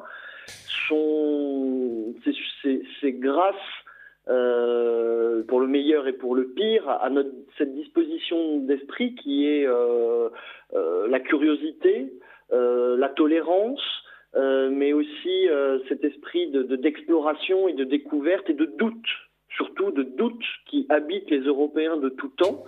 Euh, c'est pour ça qu'il faut se méfier de toutes les options euh, idéologiques ou spirituelles qui nous diraient que tout est écrit, euh, qu'il n'y a rien à chercher. Ce n'est pas vrai. il faut douter, il faut chercher, explorer. C'est d'ailleurs parce que l'on doute que l'on cherche, que l'on tâtonne, qu'on enfante les plus belles créations artistiques, les plus grandes explorations terrestres et les plus grandes découvertes scientifiques. Et ça, c'est quelque chose qui est assez propre euh, aux, Européens. Peut-être aussi notre capacité, alors souvent c'est réducteur, mais on, appelle ça un peu notre comment dire, notre tendance prométhéenne euh, à la puissance et à la découverte, mais je pense que c'est plus complexe que ça. Euh, pour moi, les Européens, c'est ceux qui ont la tête dans les étoiles et les pieds bien enracinés dans la Terre. Euh, Aujourd'hui, euh, l'exploration euh, spatiale, concrètement, c'est un horizon nouveau, concret pour les Européens. Et finalement, il n'y aura d'Europe là où il y aura des Européens, que ce soit sur le globe terrestre ou dans l'espace. Donc c'est quelque chose qui se concrétise de, de plus en plus, la, la, la découverte et l'exploration de, de, de, nos galaxies. Et je, je, pense que les Européens ont de tout temps été attirés par, par cela. Ils vont prendre une place majeure euh, dans ces explorations. Euh, c'est pas du tout une digression. Euh, je pense que c'est vraiment dans notre nature profonde que d'avoir les pieds bien fichés dans la terre et la tête dans les étoiles. Et parce que nous sommes des Européens, nous allons au bout de notre geste. nous prenons notre bateau, notre caravelle ou notre fusée pour aller voir ce qu'il y a derrière. Tout ça, je pense, est très, très européen. Oui, et puis, alors il y a une autre explication que j'aime bien euh, euh, évoquer aussi, c'est l'explication purement climatique. Là, je retombe sur Hippocrate qui parlait des Européens comme les peuples du, du Nord, du froid. C'est-à-dire que effectivement, notre climat nous a obligés concrètement à nous dépasser, ce qui n'est peut-être pas été le cas d'autres d'autres continents. Et il y a un lien évidemment avec cela, parce que celui qui a tout dans la bouche, eh bien finalement ne cherche pas à se dépasser. L'Européen, depuis toujours, a cherché à euh, effectivement dépasser sa propre condition, parce que son environnement de départ l'invitait à euh, non pas en changer, mais à le changer peut-être plutôt. Alors une, une anecdote euh, pour rebondir sur votre exemple, c'était ma ma prof d'histoire gauchiste, donc bon, c'est un peu une lapalissade, hein, on a tous eu des profs d'histoire gauchistes, euh, qui m'expliquait que euh, tel pays africain, alors je sais, c'était pas le Niger parce qu'il y a de l'uranium, mais c'est un pays voisin, ne s'en sortait pas euh, parce qu'il n'avait pas d'accès à la mer, qu'il n'avait pas de ressources premières et un climat difficile. Et donc c'est ce qui expliquait le fait que, euh, en gros, ils s'endorment sous leur baobab, si je peux m'exprimer ainsi. Et donc, euh, à l'époque, euh, j'étais malheureusement pas éveillé à la politique, mais c'est euh, quelques années plus tard que j'ai fait le parallèle avec la Suisse. Euh, qui n'a pas de matière première, qui n'a pas d'accès à la mer et qui a un climat difficile. Ah oui, oui c'est complètement, c'est l'inversion de toutes les valeurs pour le coup, ils s'en sont bien sortis. Oui. Ils s'en sont bien sortis en tant qu'Européens. Alors, il y a une petite question, je, je vais faire une petite taquinerie après, parce que je pense que, euh, prétendre connaître l'auteur, mais c'est une taquinerie. L'Europe, c'est comme le vivre ensemble, ça n'existe pas. L'invoquer, c'est reconnaître que ça ne va pas. L'Europe, l'Europe, l'Europe, c'est le compte à final. Une petite allusion à un groupe de métal euh, anglo-saxon. Euh, je pense que François Asselineau devrait arrêter d'écouter notre émission. Voilà, alors il faut quand même aussi se féliciter de certain nombre de choses. Un message constructif voilà, de M. Ferrand qui nous dit Bonsoir, félicitations. Concernant son dernier geste, de Védère a prouvé que l'homme libre est libre de son destin. Que les peuples européens aujourd'hui mission peuvent et doivent librement choisir leur destinée, européens avec leurs racines antiques, homériques, leurs traditions.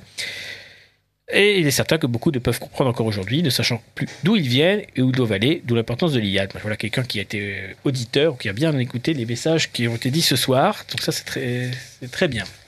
Ce, ce n'est pas un, un, message euh, que nous avons provoqué, hein, rassurez-vous. Non, non, non, mais bon. bien. Mais il faut bien, bien qu'un petit peu de lumière au sein, au sein, des ténèbres. Vous êtes sur Radio Courtoisie. Vous écoutez le libre journal des Européens, dirigé par Thomas Ferrier, assisté de Christophe Malandry, avec pour sujet l'héritage de Dominique Vénère et présentation de l'Institut Iliade, avec pour invité les porte-paroles de l'Institut Iliade, Grégoire Gambier, Romain Lecap et Anne Bibert. Alors juste une petite réaction quand même avec ces questions de l'Europe. Si l'Europe n'existe pas, la Guyane est française. Voilà. Une petite réaction personnelle. Ceux qui voudront comprendre, comprendront. D'ailleurs, justement, j'avais envie de poser des petites questions d'actualité un petit peu parce qu'il ne faut pas rester simplement sur, euh, effectivement, la dimension, comment dire, euh, intellectuelle combattante, mais il y a aussi les questions d'actualité. Alors, justement, moi, ce qui. euh, je ne vais pas dire ce que j'attends de l'Institut Iliade, parce que l'Institut Iliade a toute liberté de, donner à chacun ce qu'il doit, estime donner. Moi, je, suis euh, PD par rapport à ce que je dis sur les réseaux sociaux, etc. Et je me dis qu'il y a toute une question d'éducation intellectuelle et culturelle et politique, peuvent simplement des gens à faire. Je lis des, aberrations. Par exemple, typiquement l'aberration sur on parlait de l'Europe, des gens qui me répètent que, y a plus, que les Portugais sont beaucoup plus proches des Nord-Africains que des Suédois. Tous les jours, j'ai droit à ça. Qu'on ne sait pas ce que c'est qu'un Lituanien, que, etc. Et c'est ça qui le, plus problématique d'ailleurs sur la question de l'éducation nationale, seulement l'instruction publique, c'est que pour aimer l'Europe, pour comprendre l'Europe, il faut déjà savoir de quoi on parle. Et le drame aujourd'hui, c'est que les gens ne savent pas ce que c'est que l'Europe en fait. Alors qu'est-ce que vous en pensez? Est-ce qu'il y a quand même, est-ce que l'Institut IAD peut y résoudre cette, équation?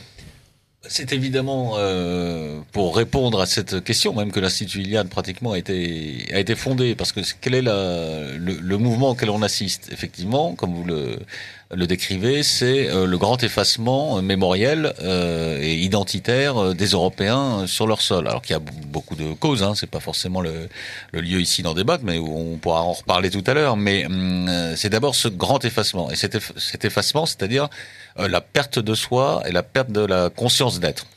Et euh, évidemment, ce grand effacement euh, permet euh, ou prépare ou accélère le grand remplacement qui est un peu la, phase finale pour euh, euh, de, ce processus. Donc nous, nous sommes des, radicaux. C'est-à-dire que nous, nous souhaitons reprendre les, les problèmes à leurs racines et donc traiter euh, le problème du grand effacement, c'est-à-dire bah, tout simplement en proposant un grand ressourcement euh, des Européens ou des, une fois de plus, des Belges, des Français, des Autrichiens qui se sentent euh, euh, européens euh, dans euh, leur culture originelle et dans, la fierté et dans, dans la fierté qu'ils n'auraient jamais dû euh, quitter.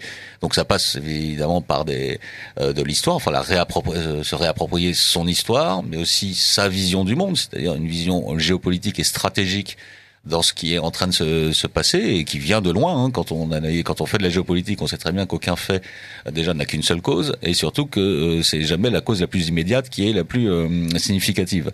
C'est aussi évidemment euh, une approche culturelle au sens global du terme. Euh, Romain en a parlé tout à l'heure, à la fois artistique, littéraire. en fait, c'est voilà, c'est se réapproprier son son être profond en tant qu'Européen. et on pense que la première étape déjà euh, pour éviter d'être complètement effacé et euh, accessoirement ensuite de permettre la, reconquête, c'est bien de se réenraciner euh, dans, dans son identité profonde.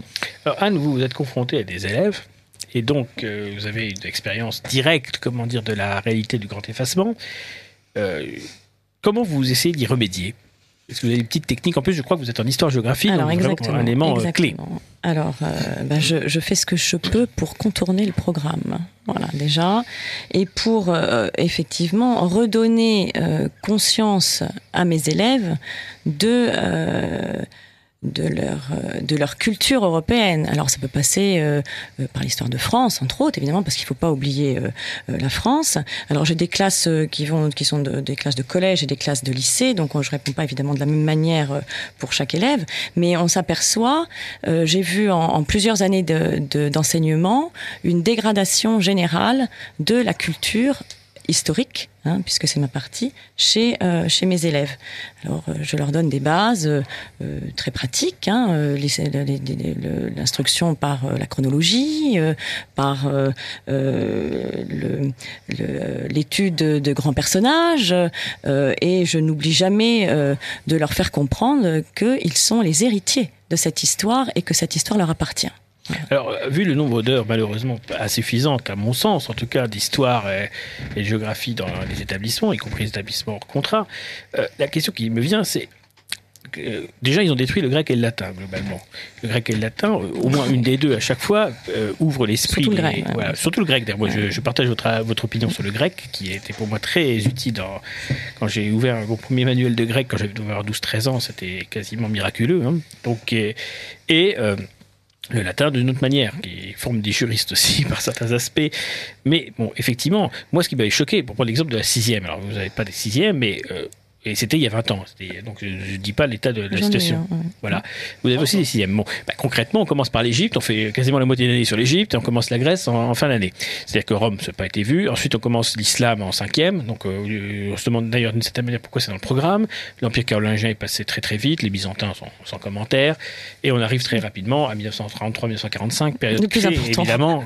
tout l'enseignement doit mener à cette époque-là, puisque toute la civilisation européenne doit amener à 1945, évidemment, à sa propre C'est logique, c'est mécanique, c'est presque stratégique tout cela. Donc effectivement, c'est très difficile de comment dire, de pas dire sauver les meubles, parce qu'on n'est pas sur l'idée de sauver les meubles. On, va beaucoup plus loin que ça. Et que je pense que ceux qui ont écouté, qui écoutent l'émission l'ont bien compris. On ne veut pas sauver les meubles. On veut renaître, refonder. Et c'est pas ça. C'est pas une tâche facile face à la montagne qui nous attend. Hein. Montagne qui est face à nous. Alors Jean-Yves Le est un des fondateurs d'ailleurs de l'Institut Iliade, est un grand amateur de montagne. Et c'est à l'occasion d'une, euh, je crois, d'une montée sur l'Olympe que l'Institut Iliade a été euh, officiellement euh, créé. Si je dis pas de bêtises.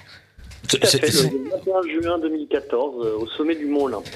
Et c'est pas c'est pas à l'occasion d'une balade comme ça en montagne. C'était le C'était l'objectif de, de, de, fonder l'Institut Iliade au sommet de, de l'Olympe. Alors je ne sais pas s'il y a eu un serment de Delphes qui a été tenu sur l'Olympe, ce qui serait évidemment géographiquement paradoxal, mais on, peut, on peut imaginer qu'il y en a eu un. Euh, oui, pourquoi je parlais de ça? Parce que euh, on parle en de la Guyane. J'en parlais brièvement tout à l'heure avec un petit peu de provocation. Euh, c'est peut-être moi qui suis qui ai une, oreille, comment dire, sélective, mais je n'arrive toujours pas à comprendre pourquoi est-ce que beaucoup de, on va dire, patriotes français s'imaginent qu'il faut absolument garder ces confettis de l'Empire, d'ailleurs c'est leur surnom, que sont la Guadeloupe, la Martinique, la Guyane. Alors, je vous pose une question honnête. Hein, euh, ça n'engage pas l'Institut IAD, ça engage chacun qui veut y répondre ou pas. Comment vous expliquez ça, qu'ils ne comprennent pas, que, enfin, c'est comme ça que je le vois, qu'on euh, est quand même des Européens et que les boulets coloniaux, il serait peut-être temps de s'en séparer? Alors pour le coup, vous faites bien, l'Institut IAD euh, menant un, combat métapolitique euh, un peu moins concerné par des, considérations strictement politiques immédiates, euh, en tout cas ne s'exprime pas euh, sur ces sujets. Euh, maintenant, en tant que, et je vais vous faire une réponse en tant qu'Européen, et, et, le fait que la France et qu'on souhaite que la, la, France redevienne une puissance aussi qui importe en Europe, ce qui est quand même pas, pas le cas aujourd'hui. Euh, le fait de, pour la France d'avoir le, le, deuxième, euh, deuxième espace maritime mondial euh, et d'avoir donc ce que vous appelez des confettis d'empire, c'est-à-dire bon, allez, on va dire des, oui, des vestiges euh, d'une d'une présence outre-mer, ce qui a quand même été le cas. Romain le rappelait tout à l'heure de la, la, plupart des Européens, en tout cas ceux qui se sont donné la peine de, de construire des bateaux et, et de cingler sur les mers ça nous apporte, c'est une partie de notre héritage quand même aussi. On peut pas nier nier tout l'héritage, mais euh, évidemment c'est pas le plus important. Le plus important c'est l'aspect stratégique et géopolitique que euh, confère à la France en tant que puissance européenne son caractère océanique. L'Europe, qui ne serait qu'un un interland euh, dénué de toute toute puissance de vocation à, en tout cas océanique, euh, serait euh, condamné à être strictement et en permanence sur la défensive, ce qui est évidemment ce qui a été la, la, la logique poursuivie par la, la géopolitique anglo-saxonne pendant euh, près d'un siècle. Donc, en tant qu'Européen, moi j'estime que c'est un atout qu'il y ait des possessions ou des points d'ancrage européens sous souveraineté européenne ou en tout cas souveraineté partagée, si on veut, mais en tout cas des Européens outre-mer, parce que c'est la défense aussi et le prestige et la capacité pour l'Europe et pour euh, ces nations à euh, pouvoir exploiter aussi euh, des éléments de puissance pour demain. Je suis tout à fait d'accord avec vous. Je suis prêt d'intervenir à ce sujet. Surtout que, bon, vous connaissez Thomas votre hostilité envers ces confettis. Euh, ils sont quand même, euh, c'est quand même un problème euh, au point de vue numérique qui me paraît très réduit. Ce n'est souvent que quelques centaines de milliers d'habitants. Ce n'est quand même pas grand-chose par rapport à l'immigration extra-européenne que l'on subit. Je pense que c'est quand même une question assez anecdotique. Euh, d'autant que ce sont quelques centaines de milliers d'habitants et qui rêvent tous, y compris quand ils sont obligés de venir en, métropole, évidemment, euh, de retourner et de vivre au pays. Hein. Donc ils ont quand même, il y a, il y a un attachement en tout cas aux, aux, Antilles qui est très fort. Alors la Guyane, je connais moins, euh, et je pense que la, la, la, la, terre est plus moins agréable peut-être à vivre. Il y a, il y a un cas très discutable, c'est Mayotte, qui, quand même, oui. point de vue civilisationnel, est très très loin de la France.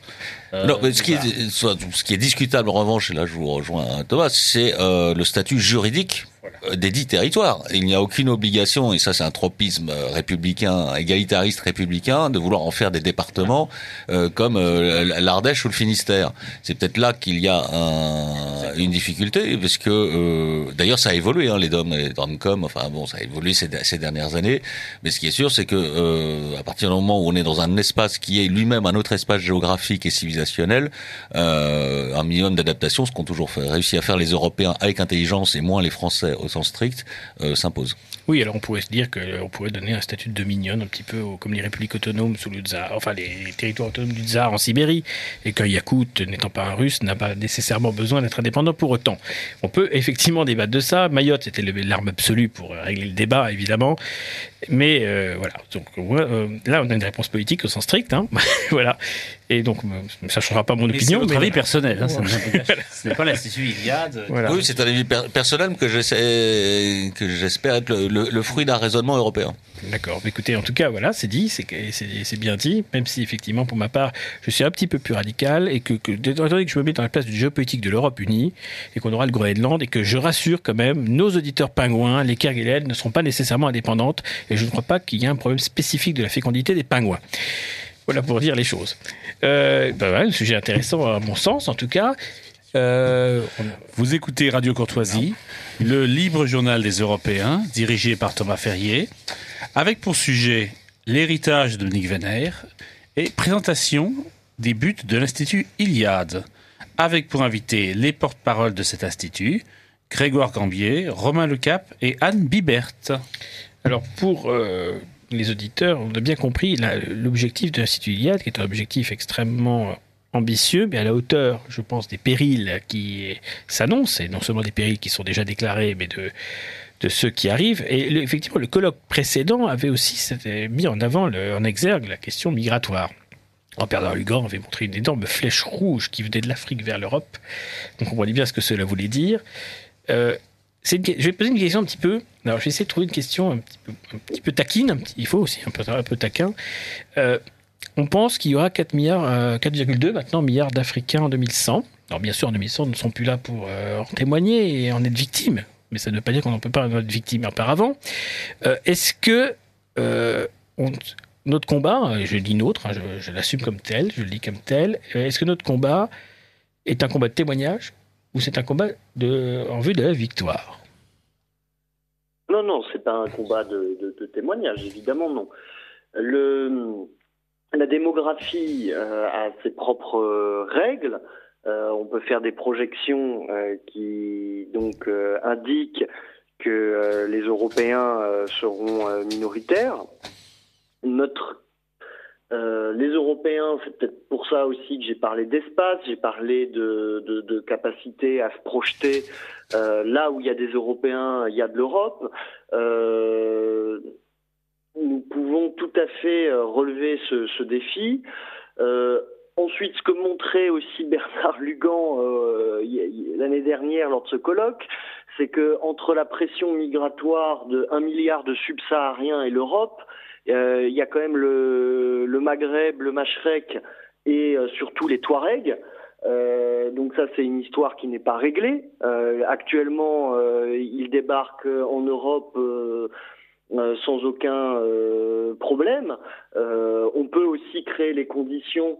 ça, c'est aux Européens de se prendre en main s'ils aient une vraie politique de protection des frontières pour que cette zone désertique euh, peuplé de Touaregs soit un vrai tampon euh, face à la pression euh, des subsahariens. Donc là, il existe une, première solution concrète qui peut être mise facilement en œuvre. ensuite, le, mouvement de, réenracinement du monde que nous appelons de nos voeux, il est valable pour tout le monde. il est valable évidemment pour les Européens, puisque nous sommes confrontés à une altérité non désirée sur notre propre terre, mais le mouvement naturel des peuples, c'est celui de s'enraciner. Donc il est aussi naturel qu'à l'avenir, euh, des Africains se réenracinent en Afrique, des Asiatiques se réenracinent en Asie. Euh, il n'y a pas de raison que ce mouvement naturel qui soit la dynamique sur la Terre depuis des dizaines de milliers d'années, on est dans une sorte de parenthèse historique, je, je, je, dirais, s'arrête. Il faut plutôt créer les conditions pour que les peuples se réenracinent. Euh, à ce moment-là, les, les, les, Africains se rendront compte qu'ils sont trop nombreux pour euh, euh se, réenraciner euh, convenablement sur leur terre. Ils, régulent, euh, ils réguleront leur population. C'est aussi une forme. J'espère que c'est pas trop utopique ce que je dis, mais ça me paraît être une une possibilité, c'est-à-dire que euh, ce mouvement global doit toucher tous les peuples, celui du réenracinement. C'est de l'écologie humaine bien comprise. Et voilà. Après, évidemment, euh, Jean de La Fontaine nous a donné une petite, euh, petite aide euh, technique, puisqu'il y a le fameux récit de la cigale et de la fourmi, et je laisse deviner aux auditeurs s'ils ne s'en souviennent plus ce que devient la cigale dans l'affaire. Car à force d'avoir trop dansé, chanté pendant l'été, l'hiver étant arrivé, elle regrette un petit peu son passé. Voilà. Mais euh, effectivement, tout cela est fort bien dit. Créer les conditions euh, de euh, des populations sur leur propre sol. Après, c'est vrai que si on prend le Mali, climat saharien, semi-désertique, faire sept enfants par femme pose quand même question. C'est pas à nous de régler effectivement le problème, c'est à nous de nous en préserver, ce qui n'est pas exactement la même chose. On pourrait éviter, on pourrait faire l'inverse de ce qu'on a fait, c'est-à-dire de créer les conditions euh, pour que euh, euh, ces peuples se multiplient. voilà, les médicaments, les conditions sociales, tout ça, ce sont des choses que les Européens, par espèce d'aveuglement moral, ont, ont, créé, ont apporté. Donc déjà, le minimum, c'est d'arrêter de le faire. Voilà, et c'est parce que créer les conditions d'une inversion de flux, hein, pour utiliser une terminologie euh, euh, édulcorée, on va dire comme ça, c'est effectivement l'essentiel. Et l'Institut Iliade répond aussi à cet objectif. C'est bien pour ça qu'on est dans la logique politique au sens fort, même si officiellement métapolitique, c'est que tout cela a un débouché naturel qui s'appelle la politique, et que c'est pas forcément les mêmes qui doivent faire euh, tous les rôles, bien sûr. Donc pour vous, est-ce que l'Institut Iliade... Il existe de nombreux exemples historiques euh, de, de, de, grands mouvements de population, longs ou rapides, euh, d'inversion des flux. Je vais vous donner un exemple. Quand euh, les, les, rapatriés français d'Algérie, ils ont pris les bateaux en quelques jours, en quelques semaines. Bon, bah, c'est possible. Oui, effectivement, ça c'est une, une façon de régler le sujet. Non, mais la, question était maintenant, est-ce que ça, sera sans doute la dernière question de, cette émission. Malheureusement, notre temps est compté et limité. pour vous, le débouché politique, comme je l'ai dit, c'est pas la mission de l'Institut Iliade n'est pas, euh, comment dire, de déboucher sur la politique, mais de créer les conditions d'une réflexion générale qui aboutit à un résultat politique. Est-ce que j'ai raison de le dire comme ça? Et pour vous, qu'est-ce qui serait le résultat politique euh, espéré de la mission de l'Institut Iliade Moi, je vais vous dire, j'ai des, petits côtés trotskistes. Euh, ce drapeau qui est le mien, il peut être porté par n'importe qui. Si demain euh, Jean-Luc Mélenchon euh, ou François Bayrou euh, parlent de civilisation européenne et parlent des, de, choses qui nous semblent essentielles, on ne va pas regarder le porteur de drapeau. Oui, si, si, si, je reviens euh, euh, sur, le, sur le fait que le combat métapolitique va prendre euh, au moins 5 à 10 ans euh, minimum euh, pour déboucher, donc déboucher politiquement, je crains que Jean-Luc Mélenchon et François Bayrou, paix à leurs âmes par avance, ne soient plus là, mon, mon cher Romain. Je pense plus, plus, sérieusement, quelles que soient les configurations du, du, politique, qui va forcément être différente dans, dans cette perspective, ce qui nous importe, nous, pour être très clair, c'est que ce soit en gros les identitaires euh, qui euh, gagnent, euh, qui s'imposent aux diversitaires euh, et les sédentaires aux nomades. Voilà. Donc après, qui qui incarnera euh, ce, ce, camp de la résistance euh, sera le bienvenu et je pense que personne ne le sait aujourd'hui. Oui, effectivement, on est dans une prospective et on est une, une mission sacrée. Mais, même si entre nous, euh, quand même, il faut pas, il y a, y a, un camp, il y a un camp national, enfin il y a un, des partis, un parti politique et très clairement le, le Front National aujourd'hui qui euh, de facto a, a, mérité de représenter de façon plus évidente aujourd'hui. Hein, mmh. Euh, cette, cette aspiration des peuples au réenracinement et à la survie. Ouais, effectivement, là on tombe sur l'actualité plus, plus directe. Euh, et la question, c'est, moi je vais le dire à, ma façon à moi, parce que chacun a effectivement la même façon de dire les choses avec euh, d'autres mots. Moi je considère qu'on est dans un combat des Européens contre ce que j'appelle, de manière provocatrice, les, les européens on va dire, les non-européens. Donc je résume beaucoup plus simplement les choses là-dessus, et beaucoup plus radicalement, on va dire. Je pense que c'est aux Européens, effectivement, de décider de leur avenir et de le faire savoir très vite. Donc l'Institut A son rôle à jouer dans, cette, euh, dans cet éveil. Donc euh, là-dessus, c'est fondamental. Alors je vous laisse le mot, de la, le mot de la fin parce que je pense que c'est l'invité qui prime sur l'invitant chacun d'entre vous, si vous avez une petite minute pour dire un petit peu euh, l'essentiel de ce que vous voudriez qu'on retienne de l'émission. Moi, ce que je voudrais retenir de, l'émission, c'est que euh, effectivement, euh, la tendance n'est pas bonne pour le moment pour l'Europe. Mais comme le disait Dominique Vénère, l'histoire réserve des surprises. Et nous voudrions que, que, l'Institut Iliade aide à cette, à cette surprise et à ce, à ce réveil du peuple européen. Oui, que dire, que dire de plus? Si brièvement, effectivement, euh, notre combat qui est donc un vrai combat de civilisation, au sens pas galvaudé du terme, vise euh, aussi à restaurer le politique dans ce qu'il a de, de noble, c'est-à-dire d'ancien, hein, d'antique, et à partir de là, les, les, leviers, les conditions euh, du réveil et de la survie des Européens euh, seront acquises. Romain, très brièvement. Très brièvement, euh, je pense qu'une des missions aussi de l'Institut Iliade, c'est de répondre euh, à la nouvelle forme que va prendre le, le, le pays, c'est-à-dire une forme de léopardisation du territoire. Les gens vont de plus en plus se tourner vers des hommes forts. Euh, au-delà de toute politique, au-delà de toute morale, et il serait bien, et nous travaillons à ce que l'Institut Iliade euh, fasse sortir des hommes forts vers qui la population, les Européens, vont se tourner. Et, les femmes, bien sûr. On peut considérer d'une certaine manière que votre travail est travail de héros à UTS pour préparer les héros OS de l'avenir. Oui, OS, pas Les héros pour éveiller les héros. Alors, bah, écoutez, je vous remercie beaucoup de, nous avoir expliqué ce qu'est l'Institut IAD. J'espère que ça va permettre d'augmenter l'audience de la session 2018, hein, de colloque 2018, qui sera, qui, dont le thème n'est certainement pas encore décidé, hein, je suppose. Pour, prolonger, les gens se rendent sur le, site internet oui. iliad.com pour euh, nous découvrir pour ceux qui ne nous connaissent pas euh, et comprendre les cycles de formation, les colloques, euh, nos textes ressources, etc. Mais écoutez, merci à tous. Donc, je salue les auditeurs et auditrices de Radio Courtoisie qui nous ont fait l'amitié de nous écouter ce soir. Et comme à chaque émission, je rappelle que l'Europe vaincra.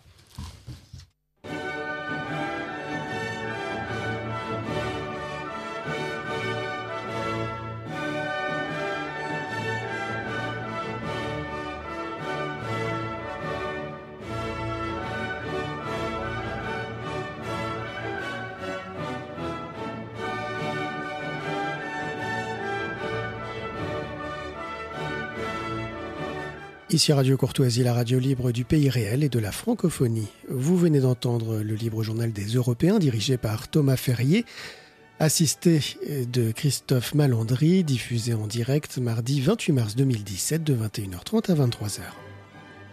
Il est diffusé en différé vendredi 31 de 21h30 à 23h également, puis à la demande sur le site internet de Radio Courtoisie. Ce libre journal a été réalisé par Benoît.